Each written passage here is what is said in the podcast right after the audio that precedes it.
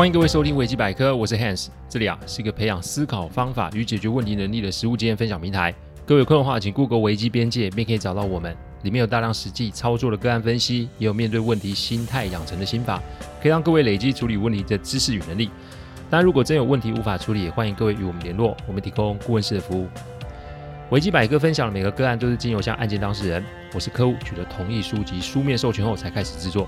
我们的每一个个案都会先用文字档打好进行录制，录完后会交由案件当事人及客户听过，待他们觉得没有问题之后，再交由后制并上架。这是我们音频制作的程序。希望各位在分享维基百科之余，也可以向身边的人说明制作过程，好让他们可以安心。正所谓啊，秀才不出门，能知天下事。不过这句话套在我身上，则是只要我出门，就会遇上事哦。这个事情啊。还得从我当年啊追我老婆那个时候讲起哦。今天讲的可不是客户的案例哦，今天讲的是发生在我身上的事情哦。那个时候追老婆算是我人生最正确的事情。放心，我不是放闪，因为我老婆也不会听我的 podcast。那天我还记得啊，去接老婆下班，她可是在车水马龙的内湖科技园区上班，而且还是星期五哦。这要是没有早点去订个餐厅，安排一下约会路线的话，晚上约会铁定会开天窗哦。我三点就到附近了。各位一定觉得我是神经病吧？但各位如果有看过或认识我老婆的话，各位一定觉得我的选择及努力是正确再加正确的事情哦。好不容易啊，把电影票买了，餐厅订了，看这手表还有一个多小时，老婆才下班。我就在在餐厅啊，先点杯咖啡杀杀时间好了。但没多久，我便听到身后的柜台有人在争吵的声音哦。我转身一看啊，有四名外籍朋友和柜台小姐在争吵。但很有意思的是，我可以确定。现场有三种语言在沟通：中文、英文、印尼文。哦，店里面没有太多的人，但有一个场景我记得非常清楚，那就是包含我在内六桌的客人，除了我之外吧，每一个人看到那四名外籍人士的眼神都不是很友善。当然，我们这边讲的外籍人士就是我们所谓的外籍移工哦。讲到这里，我要提醒各位，虽然我们的国家在世界友好度的排名啊，可以说是名列前茅，但前段班不代表就没有种族歧视的问题哦。在我们觉得他们不干净或是很吵很落后之前，请记得，移工在台湾的工作环境其实是相对落后的哦。我指的落后是跟我们国人工作环境相比来说，我会这么说是因为我亲眼见证过。讲这一段是希望各位啊可以理解，要不是需要赚钱啊，谁希望离乡背井来这里呢？所以啊，也许听完今天的案例以后，可以大家选择用不同的角度与方式来看待来这里的工作的外籍朋友们哦。我感觉这四名外籍朋友在解释什么，但柜台人员啊一直用英文说 “no”。我到那个时候才知道，哦，不是所有的外籍朋友都会讲英文哦。随后啊，这柜台小姐的同事也来了，结果就是跟柜台小姐交头接耳，也一开开始说 “no”，而且用手摆出叉叉的姿势哦。简言之，就是一场无效的沟通。鸡同鸭讲，这看起来很有趣哦，但在这个场合其实。会有风险的，因为说穿了，餐厅是一个公开的场合，也许其他的客人不会有太多的意见，但如果这个没有处理好，而让问题升级了，不论是让这四位外籍人士的问题升级，造成对立冲突，甚至员工受创受伤，这对餐厅来说都是一个负面的宣传及效应吧。我其实很想去结账离开，但这六个人挤在柜台，我看短时间也没办法结账，所以想了想，我还是干回自己的老本行，就是协助解决这个问题哦。在面对众人吵成一团的环境时，请不要，我再说一次，请不要直接过去打断他们，因为你根本没有办法完整的量测这其中所含的情绪有多高。特别是语言不通的状况之下，语言不通不是不能沟通，只是我要做的是从另外一个角度切入。俗话说得好，世界上最通用的语言是什么呢？这个答案就是微笑。我走了过去啊，呃，向吧台啊点了六杯饮料，然后呢，我表示要请这六位朋友喝饮料。当我把饮料端到他们的前面时，我用手扬了扬装了饮料的盘子，再用头比了比桌子椅子。其实这四位很快就理解我的意思。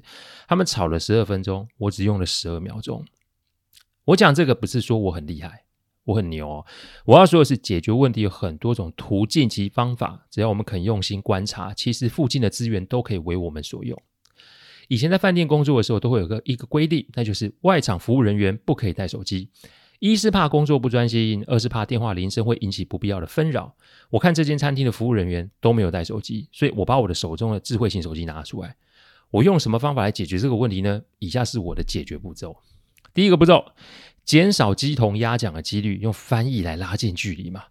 前面因为语言不通，已经浪费了不少时间。我们并不清楚这四位外籍朋友那么急的原因是什么，因为我们也不能排除，也许他们会有更重要的行程。所以当下减少鸡同鸭讲的频率是有必要的。在我们的工作之中，没有什么是不能沟通的，一切讲求方法及资源的盘点。所以，既然手机有 Google 大神的翻译，用看看，也许会有不同的解法。找不同的方法来解决既有的问题，在我们的工作中常常，嗯。不，应该是无时无刻的都在发生。当原来的方法不能用，记得就要用新的方法。也许翻转的效果不会太好，但至少也会让对方了解我们要说的意思是什么。最重要是让对方理解我们想要表达沟通的善意。反正一定会比之前做的做法有效。重点就在于尝试的勇气。如果我们可以想多一些解决问题的方法，而少一点解释失败的原因，心态改变就足以让案件产生不同的样貌。重点在于试一试，大家可以试试看这个心法哦，其实会有很多很多的惊喜发生哦。第二个步骤，餐厅端的问题为何要先让外籍朋友理解？我先是用翻译的功能写“你好吗”，这字有写对吗？他们看我在搭配英文比出 OK 的手势，他们就点点头，那就代表他们是可以看懂翻译出来印尼上面的字句，印尼文，这又是有一个不错的开始。接下来就要先了解餐厅的问题是什么，一问才知道他们拿的卡其实并没有刷过啊，没刷过有可能是额度不足，没刷过可能是机器端的问题，所以我请餐厅去试刷他们的机器，员工去试刷他们机器是否有问题，如果没有问题的话，那就可以知道是这位四位外籍朋友的卡有问题嘛。五分钟后啊，经理说他们的刷过刷卡机没有问题，因为别的客人用了并没有刷不过的状况发生。因此，紧接着就是要让这四位外籍朋友清楚现在的问题是什么，但怎么说、怎么做、沟通，可是门细活。道理的对或错其实不不难啦，但你要让对方理解我们的意思，哪怕是说同国语言的人，也常常会吵成一团啊，或是有沟通不良的状况发生。我们在面对类似的问题时候，我们特别会注意几个方法：一要简单，二是不要开讲，三是做确认。这要怎么做？请接着听第三个行动的步骤。第三个步骤：点头、摇头加手势，文字不可长篇大论哦。既然是谷歌大神的翻译加入了这场沟通，但不能保证或是百分之百相信这里面的传达意思就是我们双方所想要的，所以基本的点头、摇头手势是必要的。接下来用翻译说，我们要用这些基本方式来确认我们的双方沟通是否可以进行。我举个例子好了。问一个问题，然后问对方是否清楚，清楚就请点头，不清楚请摇头，有要补充的请握拳。每句话都得经过这三个步骤，虽然很慢了，但至少可以确认双方的意思并没有差得非常的远。再者是一些道具的搭配，皮夹、信用卡、现金等的展示，可以让对方更加了解我们想要表达的意思哦。再提醒一次，解决问题的速度从来都不是展现专业的一个指标。因为解决完眼下的这个问题，势必就会产生另外一个问题。所以啊，你与其在那边自我感觉良好的乱操作，倒不如静下心来，一步一步的做确认。四十三分钟后，我们终于弄懂对方的困扰是什么了。他们四个其实刚来到我们这里，而且也是第一次来，所以对于币值的换算出了一些状况。再加上身上现金不够，所以先先有一位外籍人士来刷他的卡来买单。无奈他们在看菜单的时候语言不通，所以就乱点，结果就造成费用过高，结果就是信用卡刷不过。他们在争执的是为什么金额这么贵，这跟餐厅以为他们是不想付账其实不同的。那问题既然有了方向，接下来就是决定要怎么 close 这个问题哦。第四个步骤，金额大不大即可解决啦，谁对谁错，谁对谁错并不重要。餐厅有没有问题？在我看来有的哦，服务人员并没有那个敏感度。以前我们在饭店碰到不会英文的客人，一定会提高警戒，情愿请对方先坐下来招待他个咖啡，也不要贸然让对方拿着菜单点菜。我们会立即找前台人员来予以协助。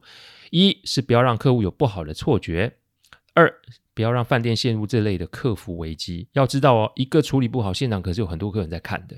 对与错其实不是处理问题的重点，所以怎么做一个收尾才是真正的功夫哦。我问了餐厅，他们点了多少钱？总金额是两千八百四十五元，他们的身上现金只有七百元，信用卡额度我也没有办法去查剩多少，所以我当下就决定我来买单好了。因为啊，为了这种钱要继续搞下去，其实没有什么意义啊。那为什么要我买单？我的考量是什么呢？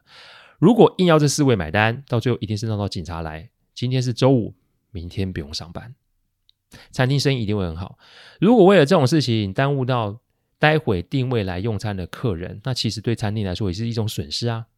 再来，如果餐厅吃下来，先是我不确定他们会是否立马会答应，如果不答应，那就会发生前面的状况嘛。但如果答应，这笔账势必就有可能会算在现场工作人员的头上，搞不好还会有人没了工作嘞。那其实也不是一个好的解决方法啊。所以想一想，我买单好了。一啊是避免餐厅受损失，二是不让现场人员被秋后算账，三也是想让这四位出来台湾的外籍朋友感受一下我们这块土地上的温暖与友善。离乡背井啊，到异地工作真的不容易。这某个程度来说，也是一个国民外交的手段吧。买单的时候，那四位外籍朋友都露出不好意思的神情。我淡淡的笑笑，然后在翻译栏写：“欢迎来到台湾，希望你们在这里一切顺利哦。”这间餐厅啊，我现在仍然会去光顾哦。里面的经理也依然在那边服务。每次去啊，都会聊到这个话题哦，人会有不少的感触哦。心态与技法其实是并进的，不论是在什么行业都是如此。什么叫有温度的服务？什么叫近距离的互动？什么叫打动人的方法？这个案例其实都可以让各位做个参考啊。自此之后啊，我并没有再遇到那四位外籍朋友。我希望他们都学会了中文。如果你们有缘听到这一段音频的话，记得哦，就是在讲你们哦。沟通难免会遇到状况，但不论处在什么样的环境，请记得你不会那么的无助与困难。今天的个案例就是想跟各位分享这个道理。下次万一有类似状况的时候，请记得以下的几个提醒：第一个提醒，对与错并不重要；第二个提醒。要对方能听得懂。第三个提醒，逐步逐项做确认。第四个提醒，时间才是最宝贵的。感谢各位聆听，听完之后如果任何意见及问题，请上网站维基边界留言。我们每周一中午都会有新的主题分享，各位有任何想听的主题，也都可以让我们知道。再次感谢大家，我们下周再见，拜拜。